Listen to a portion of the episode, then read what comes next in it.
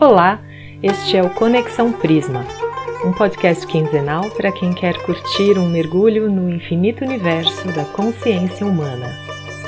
A nossa intenção é fazer deste mergulho profundo uma experiência prazerosa e leve. As palavras de ordem aqui são fruição e autoconsciência. Queremos colocar nossas cabeças para pensar a partir de ideias que nos inspiram e também de boas conversas com muita gente interessante.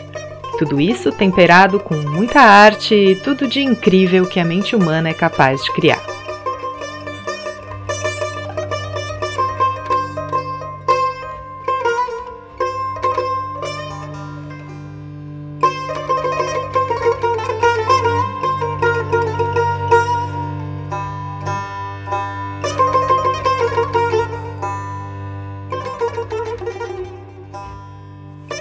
Episódio 2 A cor que Newton não viu.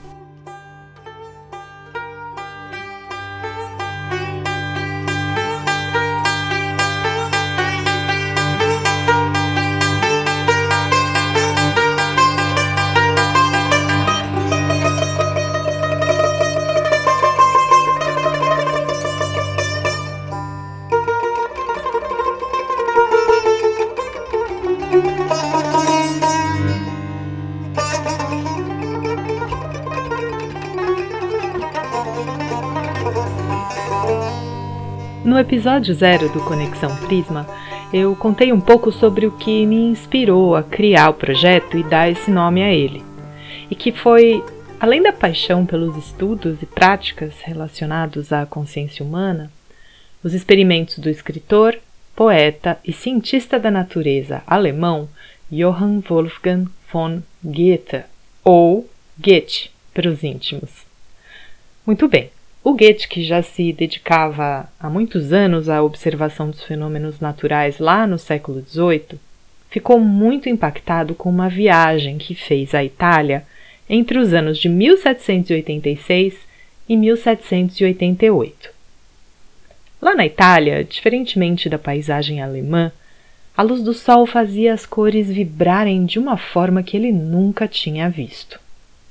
As plantas cresciam e se desenvolviam de maneiras diferentes, e a profusão de cheiros, formas e cores, além do contato com as pinturas dos grandes artistas italianos, aguçou o seu desejo de avançar nos estudos sobre as cores. Então, ele partiu para aprofundar sua exploração sobre as cores nos anos seguintes, debruçando-se sobre os experimentos óticos com um prisma que Isaac Newton havia feito cerca de 100 anos antes. O Newton era matemático e a sua teoria das cores era cientificamente chancelada e difundida. Até hoje é essa teoria do Newton que a gente estuda na escola, aquela que afirma que a luz branca contém dentro dela as demais cores que nós vemos no arco-íris, que são o vermelho, laranja, amarelo, verde, azul, índigo e violeta. A teoria newtoniana também diz que um prisma divide o raio de luz branca em partes que têm ângulos de refração diferentes, e assim nós podemos enxergar as diferentes cores. Mas nada como um cara curioso e apaixonado pelo que faz, né? Pois é, o Goethe havia estudado a física newtoniana na universidade, mas nunca tinha testemunhado nenhum dos experimentos que diziam provar a teoria. Por isso ele resolveu ver os fenômenos com os próprios olhos. Ele tinha recebido emprestado um conjunto de equipamentos óticos, ou prismas, já fazia um tempo, e tinha esquecido de devolvê-los ao dono, que era um cara chamado Hofrat Bittner. Foi somente quando Hofrat resolveu pedir os prismas de volta que o Goethe, antes de devolvê-los, resolveu dar uma espiadela através de um deles como qualquer criança faria, quase que instintivamente. E, para surpresa dele, o que ele viu não era o que ele esperava. Ouçam o que o próprio Goethe escreveu a respeito dessa cena.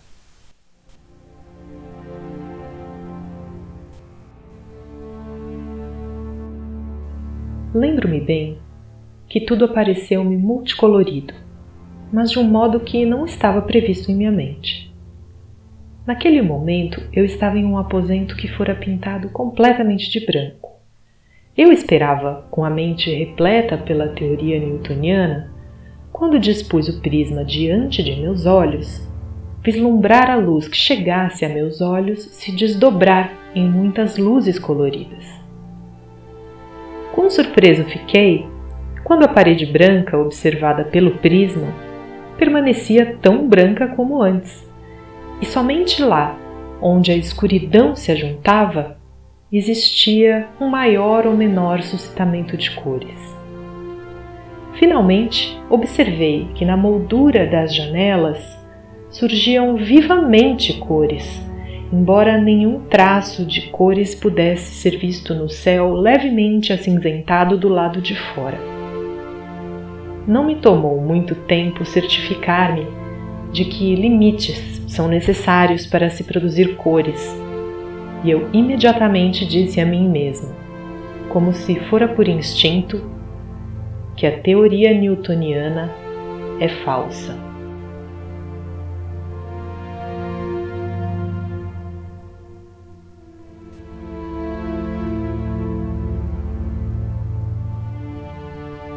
Imaginem o que procó que foi quando Gates começou a afirmar que o Newton estava errado.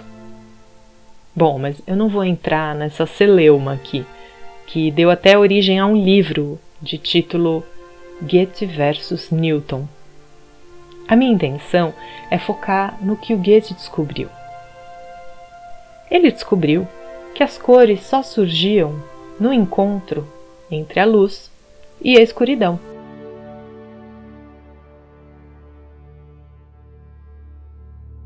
Há cerca de quatro anos, eu mesma segurei um prisma de vidro em frente aos olhos. Enxerguei o mundo em cores. Parecia que eu estava no mundo dos ursinhos carinhosos. Quem viveu a infância nos anos 80 deve saber do que eu estou falando. Eu não só vi cores, eu vi o surgimento das cores. Eu também descobri com meus próprios olhos que as cores, para nascerem como um fenômeno óptico na natureza, precisam de luz e de escuridão, juntas, ao mesmo tempo.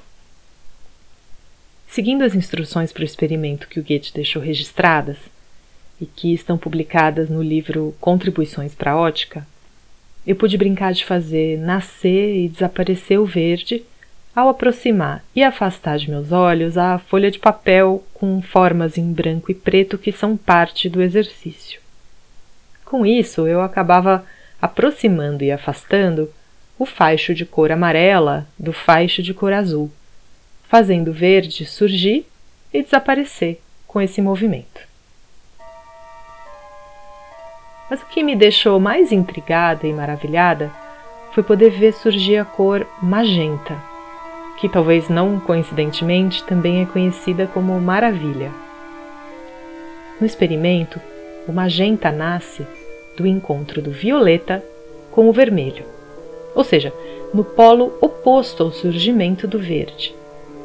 Porque enquanto o verde nasce do encontro das duas cores mais luminosas, dos espectros quente e frio, e que são respectivamente o amarelo e o azul, o magenta surge do encontro das cores mais escuras desses dois espectros, que são o vermelho que é do espectro quente, com o violeta, do espectro frio.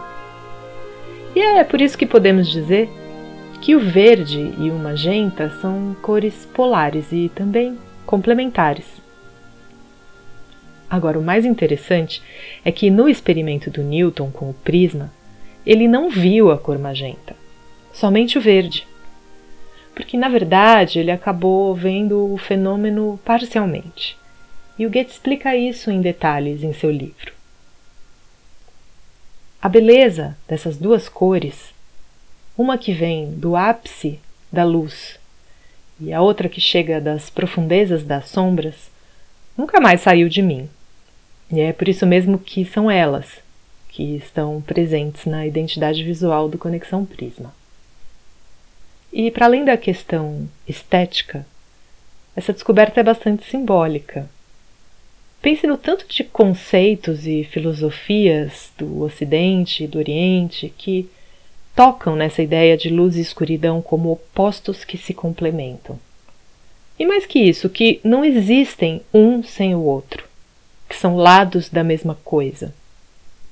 E quando a gente diz que tem que colorir a vida, não podemos pensar que isso só acontece quando integramos nossas luzes e sombras? Numa linha que é seguida também pela psicologia analítica? Pois bem, a partir de agora a gente vai dar início a uma série de episódios que trarão temas que se relacionam com essa ideia, como desdobramentos filosóficos em várias direções. Para começar, eu bati um papo com a Bia Sugai, do Estúdio Venturas, responsável pela criação da identidade visual do Conexão Prisma. A Bia é designer, nascida em Brasília e atualmente mora em Lisboa. O processo de trabalho dela, junto aos clientes, é impregnado de muita observação e reflexão, buscando tocar nas qualidades mais sutis da marca ou do projeto para o qual a identidade visual vai ser criada.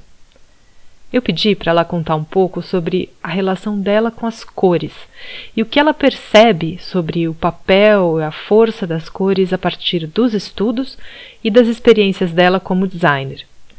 E é claro que também pedi para ela falar sobre os significados da cor magenta no design.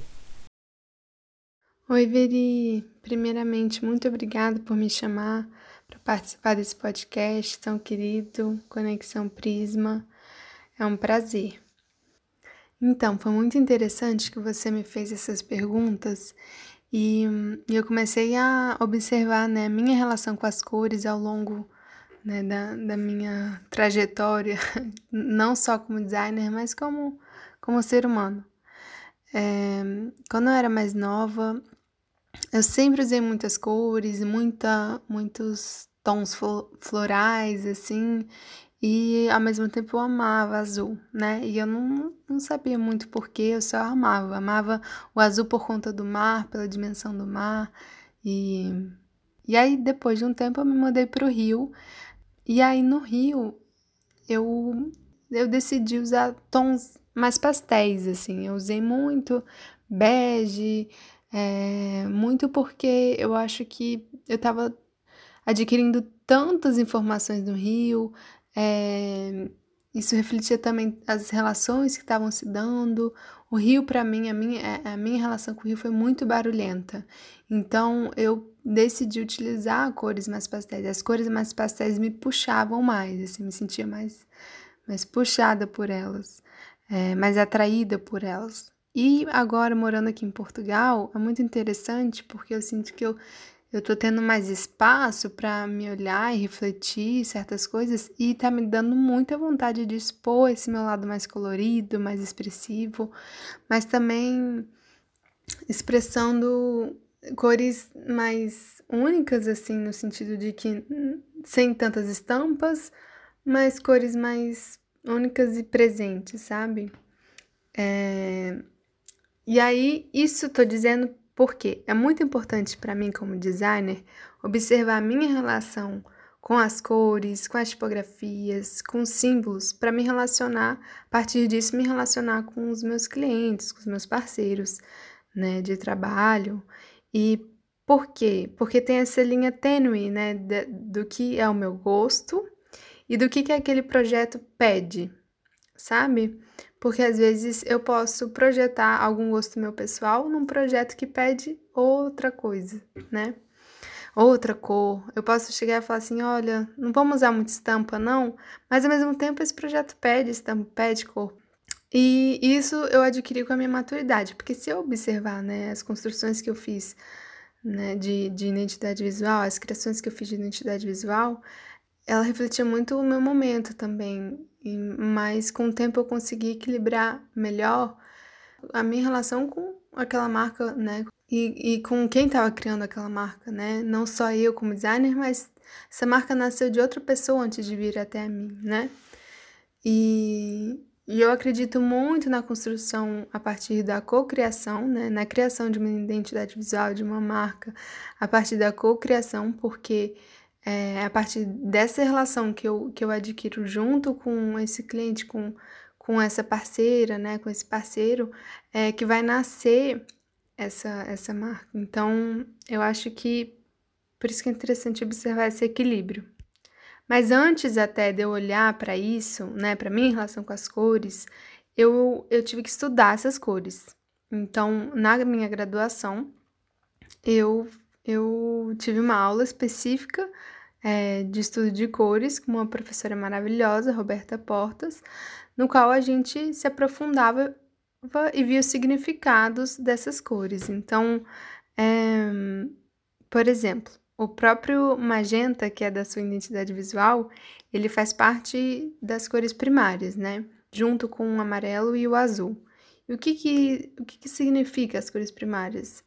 Elas são cores que, que originam todas as outras. Então, as outras cores são uma mistura né, de alguma dessas, com, com branco ou com preto, é, ou até com outras cores vindas de, desse trio, né, origi, original, assim, originário.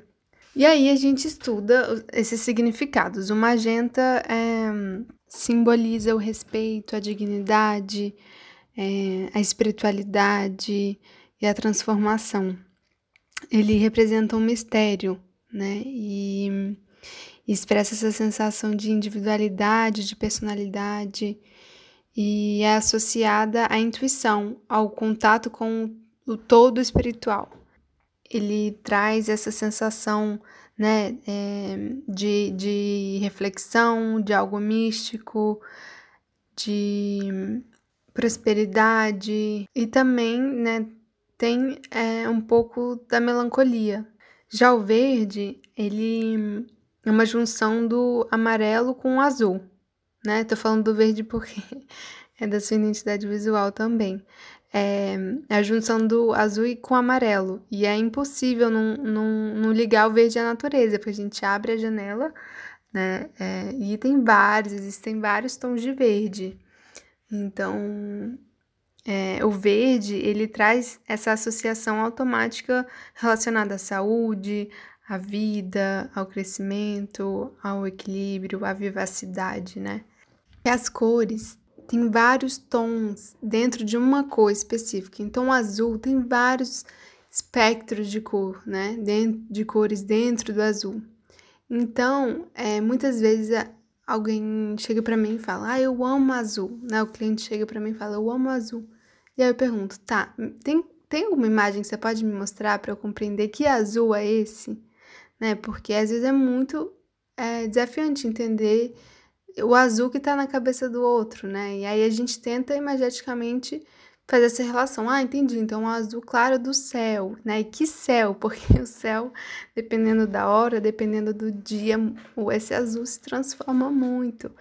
Então, isso é muito legal também de, de observar, né? Essa, essas tonalidades de uma cor só mesmo, né? De uma cor só. E, e que dentro dessas tonalidades, por exemplo, o azul escuro dá uma sensação, né? Expressa algo diferente do que o azul clarinho. Então, isso é bem legal também de observar.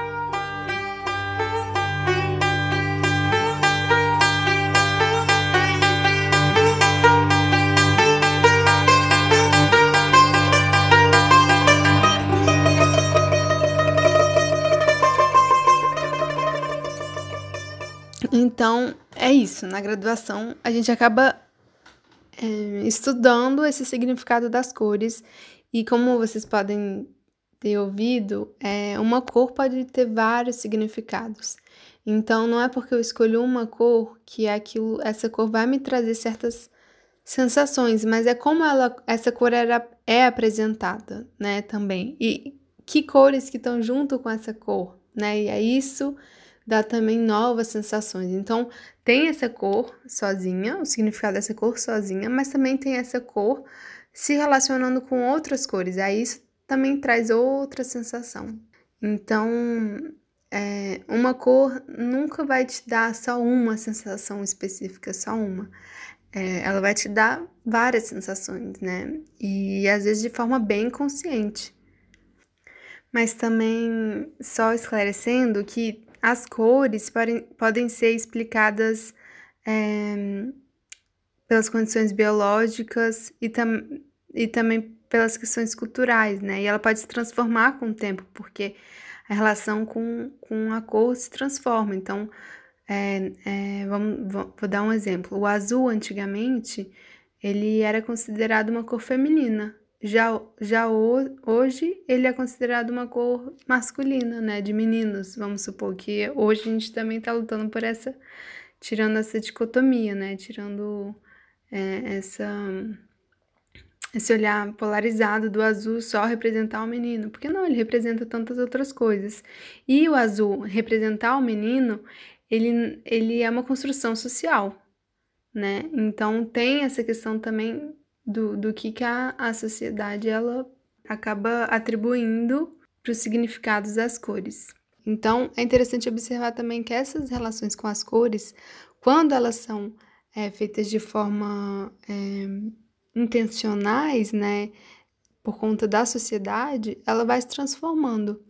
Mas tem coisas que naturalmente essas cores manifestam, né, dentro de nós. Então, é interessante também observar esses dois aspectos, né? O que é natural da cor, essas sensações naturais, e também tem muito da relação do outro com essa cor, mas também tem em relação à sociedade, né? Em relação a uma cultura específica com essa cor.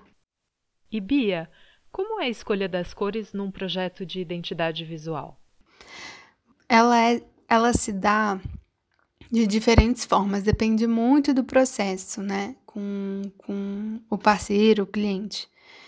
É, por quê? Porque às vezes o cliente, né, o parceiro já vem com com as cores dentro de si muito estabelecidas, né? Porque já tem uma relação muito forte com as cores. Então, como até você mesma, Veri, chegou e falou, eu já sei as cores, é magenta e verde azulado, né? Um magenta, um verde esmeralda. Você já trouxe isso. E aí, mas aí antes disso a gente olhou o conceito, né, dessa marca. O conceito, o conceito, a intenção dela no mundo, é, e a partir disso a gente olha e fala, ok, vamos, você quer essas cores? Vamos ver se faz sentido com o conceito? Por acaso a sua fez total sentido, né? Com o conceito do Conexão Prisma. É, mas às vezes o cliente fala o conceito, a intenção da marca no mundo e, e quer cores muito diferentes dessa intenção. Então eu trago essa minha expertise, né, esse meu conhecimento e falo, tá, é, se você quer mesmo essa cor, porque ela pode refletir isso e isso. Mas sempre é importante testar, experimentar, porque às vezes é, essas cores né, já têm um significado, mas quando você testa e junta com ela com outras cores, ela transmite uma nova sensação. Então, é isso, assim. E tem, e tem pessoas que chegam e falam: Cara, eu não sei que cor, para mim tanto faz. Aí, quando ela fala tanto faz, eu falo, então deixa eu experimentar, vou experimentar a partir desses conceitos, cores que eu acho que, que representem, né, esse, é, essa intenção dessa marca. Então, eu experimento, apresento e o cliente, ele reflete, vê que sensação que, que essas cores têm, não só as cores, mas a tipografia, o logo, tudo, e, e fazem uma escolha. E aí é muito interessante, porque aí essa marca vai para o mundo, as pessoas têm uma relação com essa marca e depois de um tempo, talvez essa marca tenha que se transformar, porque talvez as cores, a tipografia, o logo já não fazem sentido, porque a intenção dela, é, o conceito dela se transformou. Então, vamos olhar novamente para isso. Aí a gente chama isso de rebrand, né? O rebrand da marca quando ela já se torna outra coisa e ela tem que se adaptar é, ao que ela se tornou, o que ela é hoje, né? E aí é muito importante as marcas, a identidade visual das marcas serem sempre é, revistas, terem esse olhar reflexivo sobre elas, porque será que ela ainda está me representando, né? Porque a marca, a identidade visual, nada mais é do que uma representação visual do que a marca é. E aí, nesse, nessa construção da identidade visual, é muito importante saber entender refletir junto com o cliente, Por isso que eu faço esses processos né, de cocriação com o cliente, para a gente entender junto o que, que é essa marca para poder fazer a representação dela gráfica, porque aí é muito difícil realmente fazer uma representação gráfica alinhada com o que a marca é se a gente não compreende, não passa um tempo refletindo sobre o que, que essa marca é, o que, que ela quer se tornar, né?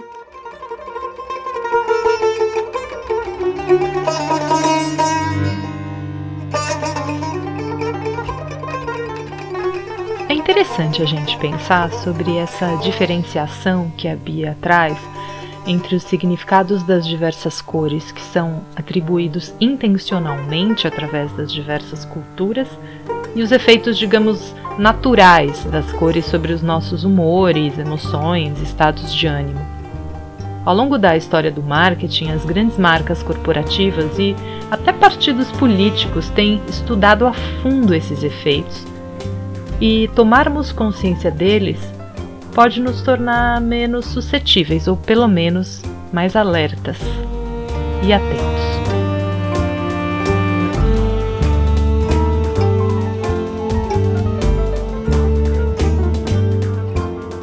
Essa música que vocês estão ouvindo é Galpão, uma composição nascida em uma residência artística de música que aconteceu em 2015 no Festival Arte Serrinha de Bragança Paulista, interior de São Paulo, e que deu origem ao álbum Música na Serrinha e também a um documentário chamado Música pelos Poros, dirigido por Marcelo Machado.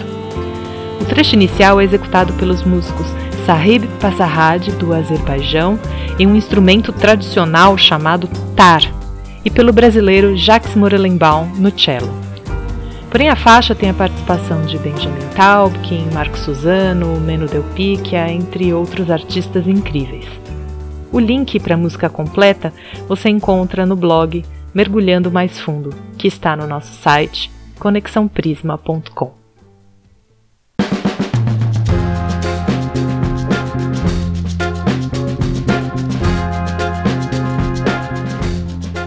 Conexão Prisma tem idealização, pesquisa, roteiro, produção, locução e edição de Veridiana Leixo e o apoio valioso dos convidados e artistas que participam de cada episódio de forma voluntária. Você pode apoiar o projeto a partir de R$ reais mensais pela nossa campanha na benfeitoria. O link está na descrição do episódio e também no nosso site. Vem nesse mergulho com a gente